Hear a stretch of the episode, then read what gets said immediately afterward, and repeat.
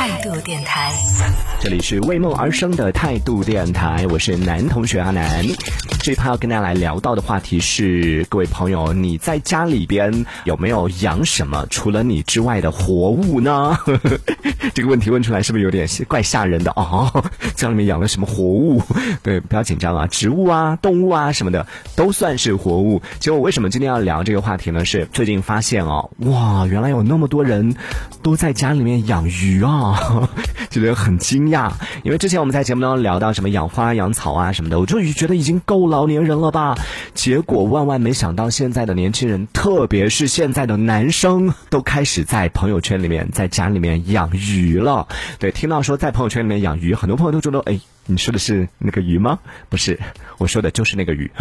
就是那种在水里面的鱼，养在鱼缸里面的鱼。很惊讶，就身边大家可以翻一下你的朋友圈里面，看看有没有你身边有没有养鱼的男生，这个比例还真的蛮高的。我自己知道，我身边的一个是不在朋友圈里面的，然后有两个是在朋友圈里面的，包括像梁老师，就微博里面的也有，他也有养鱼，然后身边还有啊另外两个朋友也是在朋友圈里面会分享他们养鱼的一些动态。我想，哦，现在那么多朋友在养鱼吗？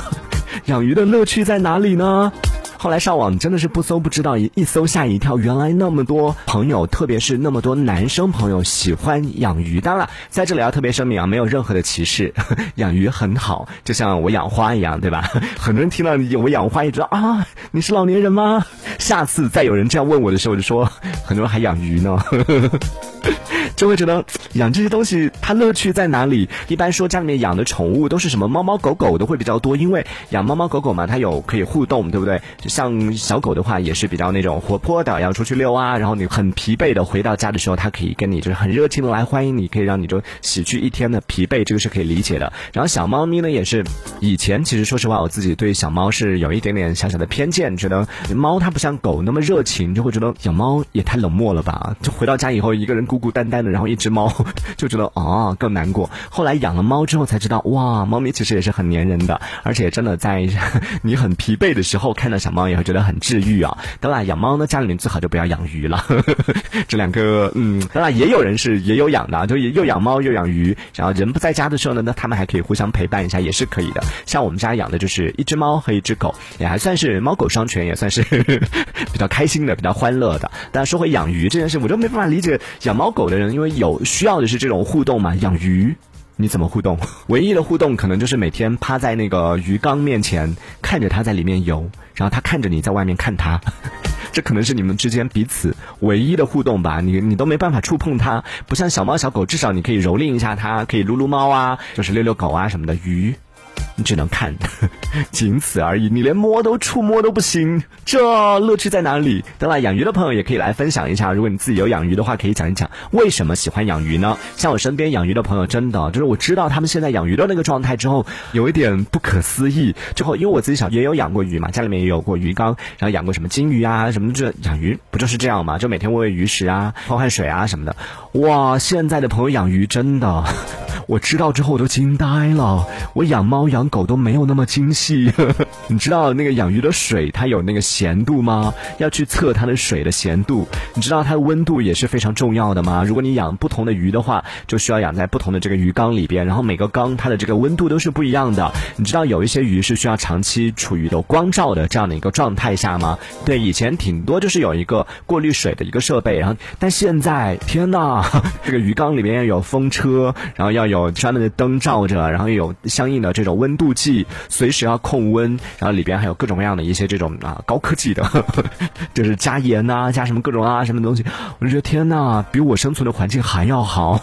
因为身边很多朋友在养的啊，会比较金贵一点嘛，比如说鱼的品种，有听说那种养的一条鱼的价格哦，天呐，都会到几百上千，就觉得这是养的什么鱼啊？相亲的吗？主要是对这个领域的不了解啊，会有这样的一个嗯，算是无知，就比较无知，所以对这个领域会有一点惊讶。能看到的时候就是哇，天哪，一条鱼可以到几百上千，那如果万一没养好，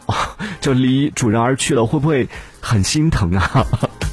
当然可能也会培养起这个感情啊。还有在啊那个鱼缸里边养珊瑚，哇！我之前去朋友家做客的时候，就看到他们家那个鱼缸里边，就以小以前养鱼的时候也知道鱼鱼缸里面放一点什么珊瑚石、珊瑚礁这一类东西，就觉得嗯还挺好看的。只知道它是景观嘛，为了好看做景观，但是那些珊瑚礁其实都是都是石头，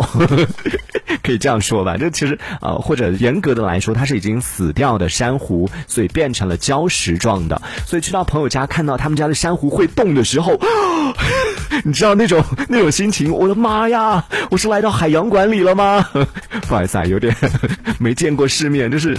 很惊讶。本来是看他的鱼缸里边好大的一个鱼缸，就说哇，你们家鱼缸好大。然后看到里边的鱼，哇，这个鱼好漂亮。第三个就哇，那个珊瑚会动哎。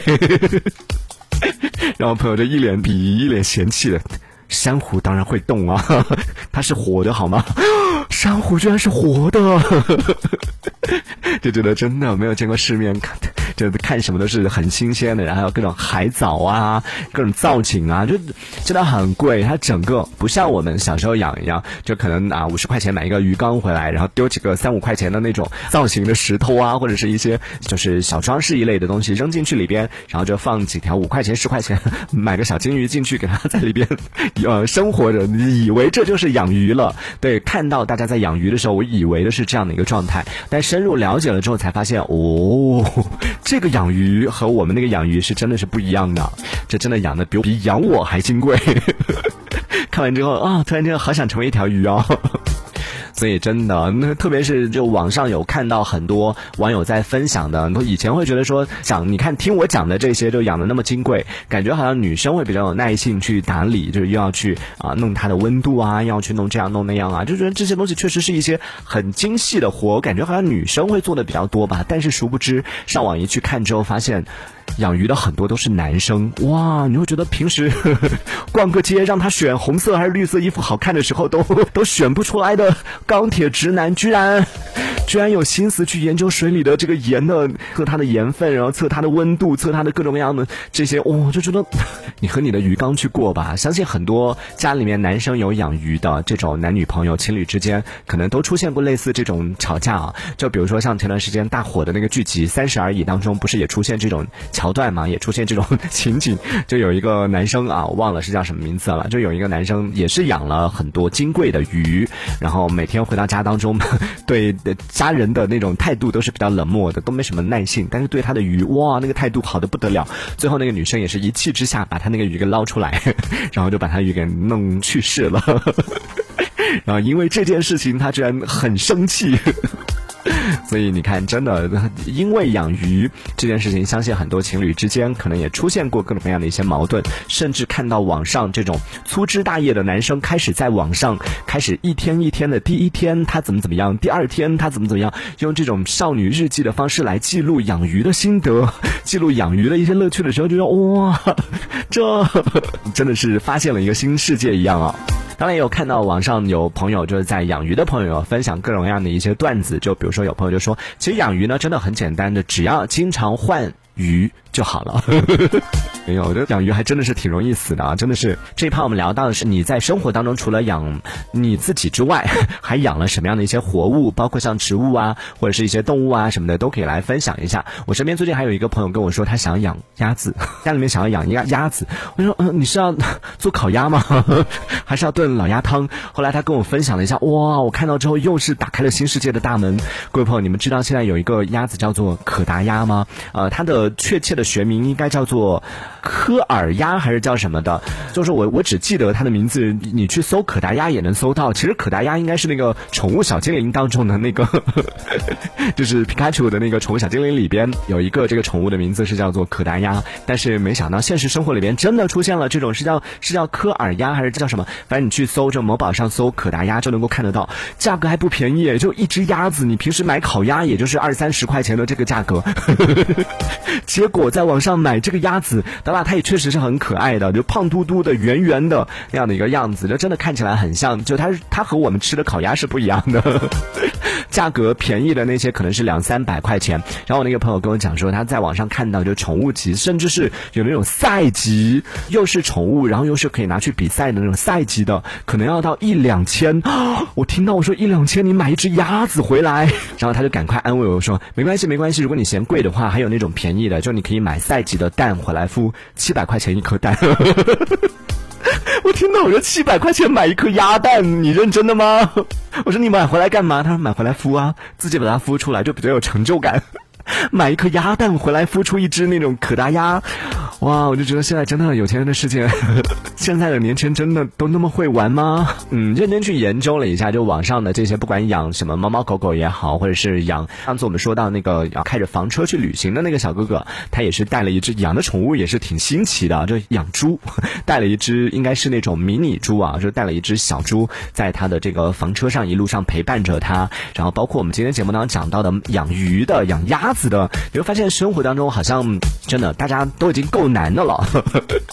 虽然养活自己都挺难的，但是还是想要努力的，想要去养活一点什么，不管是花花草草也好，或者是一只小猪也好，一条小鱼也好。再或者是一只小鸭子也好，就希望在生活当中，我觉得能够除了养活自己之外，虽然说养活自己很难，但是能够养活一点别的一些活物，总归是能够体现一下自己的价值嘛，对不对？就有那种成就感。就像我之前讲种花花草草一样，当你看到就是一颗种子，它从发芽到慢慢慢慢长到茂密，甚至开花结果的过程，然后同样就是养这个小宠物也是一样的，从小小的一条鱼养到 一缸的鱼，这其实也是一个过程啊，也是所谓我们所谓的养成系的。这种过程，你养不了哥哥，养不了爱豆，你可以在家里面养一点小宠物，也算是一方面可以给你一些陪伴，一方面也是一种精神的寄托，同时也算是一种成就感。所以，这可能也是当代都市人在生活当中太过于孤单，太过于寂寞，所以有这样的一个出口来寄托自己的一份精神家园，或者说生活当中的一些寂寞、孤单，可以有一个地方可以去发泄，我觉得也挺好的。就家里面养这样的小宠物，确实是一件可以让大家在生活当中可以稍微的。呃，可以稍微缓解一下孤单的一个途径，但是呢，对于家里的小宠物来说，其实也是需要我们对它来进行负责的。有一句话，虽然我们经常听啊，也是挺煽情的一句话，但这句话真的每一次听到都会觉得有一点点小小的难过。就对于家里面养的这些，特别是像对猫猫狗狗这些小宠物来说，你在生活当中，其实你不只有它一个朋友，它可能只是你生活当中的一部分。你生活里面还有家人，还有朋友，然后还有同事，还有很多其他的一些各种各样的一些关。系宠物只是你生活当中的一部分，但是你对于他来说，你就是他生活当中的全部了。他没有朋友，他没有家人，就是他他也有家人，但是他的家人不在身边，所以他每天能够接触到的就只有你，所以你就是他生活当中的全部，你就得对他负责。哎呀，讲到这个，突然间有点 想念我们家的猫猫狗狗了，就觉得他们真的挺可怜的。好，这个也是给到在听节目的朋友的一些建议啊。如果说你想要养宠物的话，得做好这样的一些心理准备。当然，在听节目的朋友也可以来分享一下你们家有没有养了什么样的一些活物，然后为什么养，以及养完之后你的生活有没有发生什么样的一些改变，都可以来分享一下。可以在节目下方的评论区当中用文字的方式来参与我们的互动。这一小节我们暂时先聊到这里。喜欢我们节目的朋友，别忘了订阅。关注，这里是为梦而生的态度电台，我是男同学阿南，我们下次接着聊。态度电台。